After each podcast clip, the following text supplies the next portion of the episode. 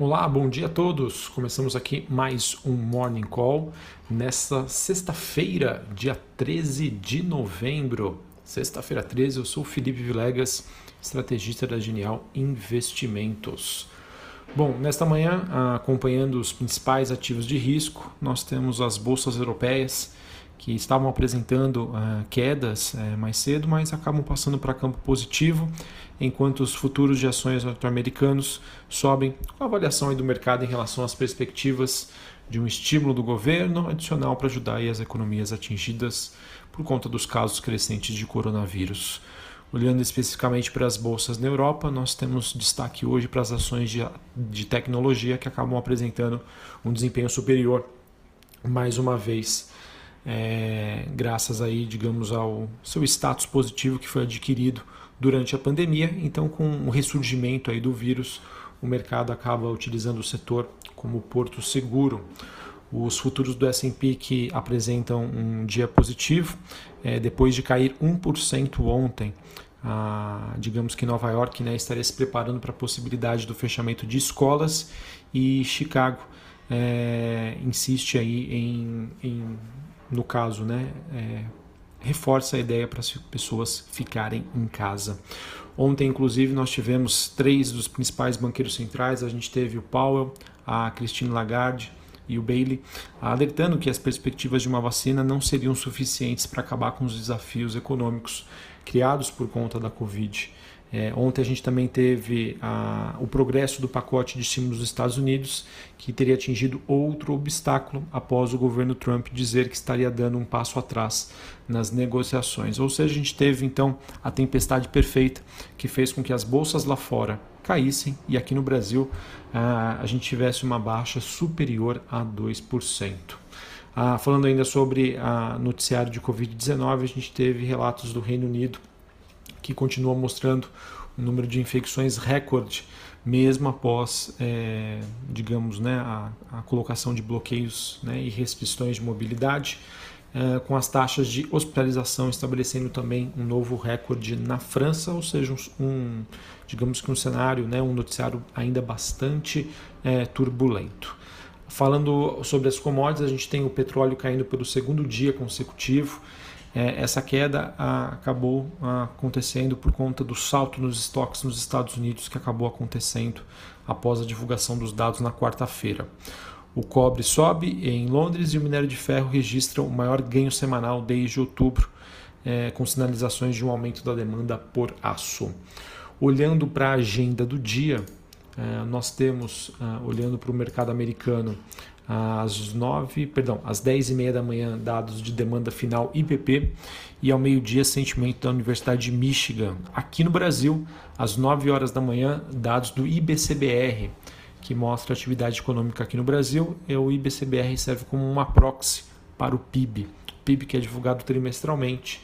E então esse IBCBR é um dado bastante acompanhado pelo mercado porque mostra a atividade brasileira, atividade econômica mensalmente. É, nós temos ainda a divulgação expectativa dos balanços de Cogna e Sanepar é, antes da abertura do mercado hoje e depois do fechamento a gente tem a Semig e a Cosan divulgando seus números.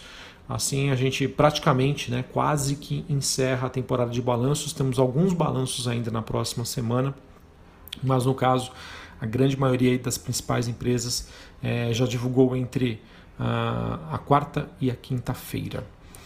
É, deixa eu ver se faltou mais alguma coisa antes da gente ir para a parte dos balanços. Bom, a última notícia que eu queria trazer para vocês é que a China acabou se unindo às nações, ela que agora é, deu os parabéns aí ao Joe Biden em relação à vitória eleitoral é, nos Estados Unidos.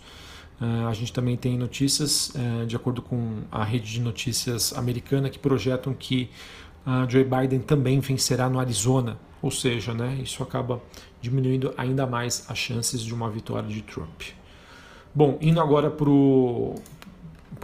a temporada de balanços, é, pessoal, nós tivemos muitos balanços, muitos mesmo. Então ficou difícil aqui de olhar e tentar buscar a opinião né, que a gente tem do mercado. Então o que eu vou mostrar aqui para vocês é alguns dos destaques e de acordo aqui com o terminal da Bloomberg, né, que eles colocam se os resultados superaram ou não as expectativas, beleza? Não necessariamente se uma empresa supera as expectativas, significa dizer que ela vai ter uma performance positiva e o oposto também é verdadeiro. Então, começar aqui com o Equatorial. Equatorial que teve um lucro líquido ajustado de 607 milhões, crescimento de 23%. Ah, receitas operacionais caindo 14% na comparação ano a ano. EBITDA, potencial de geração de caixa, crescimento de 14%. De acordo com o compilado Bloomberg, é, esse resultado veio acima do que o mercado esperava. Ser Educacional divulgou um, um EBITDA ajustado, potencial de geração de caixa de 54,8 milhões de reais. Esse número era abaixo do que os investidores esperavam. Margem EBITDA, crescimento é, de 20,3%, receita líquida é, 269 milhões, também abaixo do que os investidores esperavam. Resultado da Oi, a Oi que teve um prejuízo líquido de 2,6 bilhões de reais, porém foi um prejuízo muito menor do que o esperado. O prejuízo esperado era. Não, minto, me perdoem.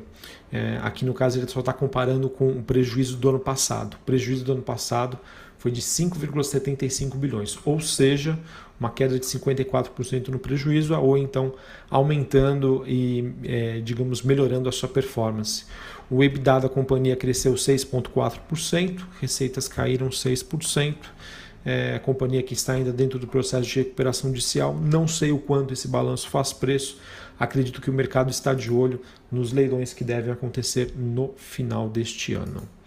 A Copel, é, empresa do setor elétrico do Paraná, ela teve uma receita operacional de 4,33 bilhões, crescimento de quase 4% e veio acima do que o mercado esperava. Lucro líquido 680 milhões, crescimento de 11%. Uh, ah, então, digamos que tivemos um resultado aí positivo acima do que o, os investidores aguardavam. Sabesp, o EBITDA ajustado de 1,51 bilhões veio abaixo do que os investidores esperavam. Margem EBITDA de 34%. Arezo, lucro líquido 27,9 milhões, queda de 21% na comparação ano a ano, abaixo do que o mercado esperava. Receitas caindo 5%, margem EBITDA de 15,2%. Uh, Banco Inter. Banco Inter teve um prejuízo é, no terceiro TRI de 8, 8, um pouquinho mais de 8 milhões de reais, tá? versus um lucro que ele teve no ano passado de acordo com o Banco Inter, é, esse prejuízo é, se deve a campanhas promocionais, campanhas de marketing, é, cashback, entre outros. Tá? Os ativos totais do banco cresceram quase 80% na comparação ano a ano, sua carteira de crédito cresceu 65% e a sua margem financeira, a gerencial, crescimento de 35%. O retorno, sobre, o retorno médio sobre patrimônio líquido por conta desse prejuízo foi de 1,6%. Exetec, empresa do setor de construção civil, é, lucro líquido de 122 milhões de reais, um crescimento de 83%, receita líquida também 45%. A Exetec que disse que, a depender das condições macroeconômicas, é, deve é, aumentar a sua meta de lançamentos para o ano que vem. Uh, Eneva, EBITDA ajustado 288 milhões, receitas líquidas que caíram 35%. Ah, margem EBITDA ajustada crescendo 51%. Não tenho aqui expectativas em relação ao mercado. Uh, ah, BR Malls. BR Malls tem EBITDA ajustado de 116 milhões, acima do que o mercado esperava. Porém, lucro líquido teve uma queda de 97%. Lucro líquido ajustado uh, veio abaixo do que o mercado esperava, receitas 207 milhões, margem EBITDA 55%. Vamos lá, vejam, olha quantos balanços, hein? Aliar, Aliar empresa de medicina diagnóstica, lucro líquido 258 milhões de reais, um pouco acima do que o mercado esperava. EBITDA 56.4 também veio acima do que os investidores aguardavam. Natura, lucro líquido de 377 milhões, crescimento um pouquinho, né? Um pouquinho em relação ao mesmo período do ano passado receitas crescendo 32%, EBITDA crescendo 33%. Me pareceu um resultado bastante forte. É, Even é, teve receita 434 milhões, crescimento de 21%, EBITDA ajustado, crescimento de 75%, lucro líquido, crescimento de 34%, resultado que supera as expectativas do mercado. CIA divulgou um prejuízo de 28 milhões é, versus um lucro que ela teve no mesmo período do ano passado. Uh, por enquanto não tive dados aqui do que o mercado esperava. B3, lucro líquido recorrente em linha com o esperado. 1,14 bilhões, crescimento de 34%. Uh, receitas também veio acima do esperado. Então, resultado ali ligeiramente neutro para positivo.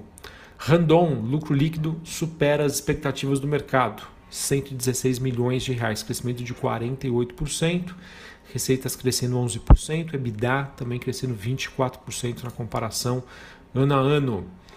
Vamos lá, que faltam três aqui. Cirela, é, receita líquida operacional 586 milhões, veio abaixo do que o mercado esperava. Lucro líquido 1,4 bi teve uma geração de caixa de 745 milhões no terceiro tri.